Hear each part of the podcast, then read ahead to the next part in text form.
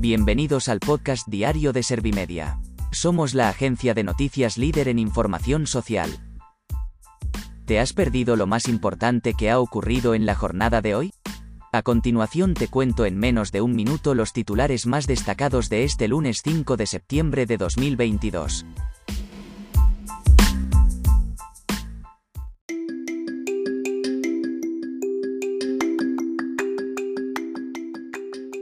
Sánchez anuncia que el Consejo de Ministros aprueba este martes el paro para las empleadas del hogar.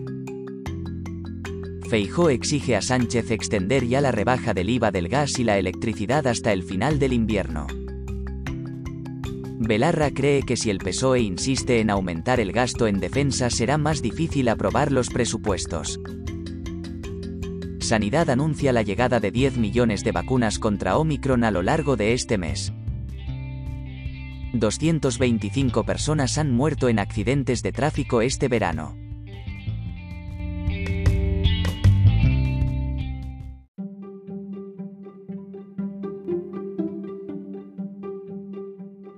¿Te han sabido a poco los titulares? Pues ahora te resumo en un par de minutos los datos más importantes de estas noticias.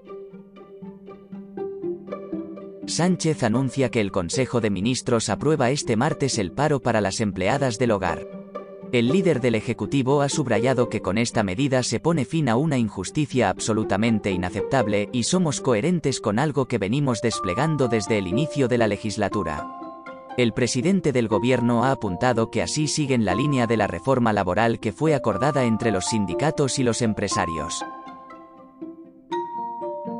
Feijó exige a Sánchez extender ya la rebaja del IVA del gas y la electricidad hasta el final del invierno. El líder de la oposición ha anunciado que remitirá al presidente de gobierno su plan para hacer frente a la crisis energética con una desburocratización de las renovables y ayudas a las electrointensivas. Desde el PSOE le han recordado su voto en contra a la bajada del IVA de la luz y le han pedido seriedad y coherencia. Belarra cree que si el PSOE insiste en aumentar el gasto en defensa será más difícil aprobar los presupuestos. La ministra de Derechos Sociales ha dejado claro que Podemos no renuncia a convencer a los socialistas para no implementarlo. Además ha recordado que esto es algo que ya hicieron con el salario mínimo interprofesional o el tope al gas. Sanidad anuncia la llegada de 10 millones de vacunas contra Omicron a lo largo de este mes. Darias ha explicado que son viales de Pfizer y Moderna adaptadas a las nuevas variantes que van a llegar a lo largo de septiembre. La titular de Sanidad ha añadido que estamos en una situación pandémica relativamente óptima. Por eso ha resaltado la importancia de seguir con la vacunación para que nos mantengamos protegidos. 225 personas han muerto en accidentes de tráfico este verano. La cifra se ha incrementado en un 4,65% con respecto a 2019. Concretamente, en agosto han tenido lugar 92 accidentes mortales en los que fallecieron 97 personas, una menos que hace dos años. Por otro lado, Marlaska ha explicado que entre julio y agosto se han producido 93,4 millones de desplazamientos, un 2,42% más que en el mismo periodo de 2019.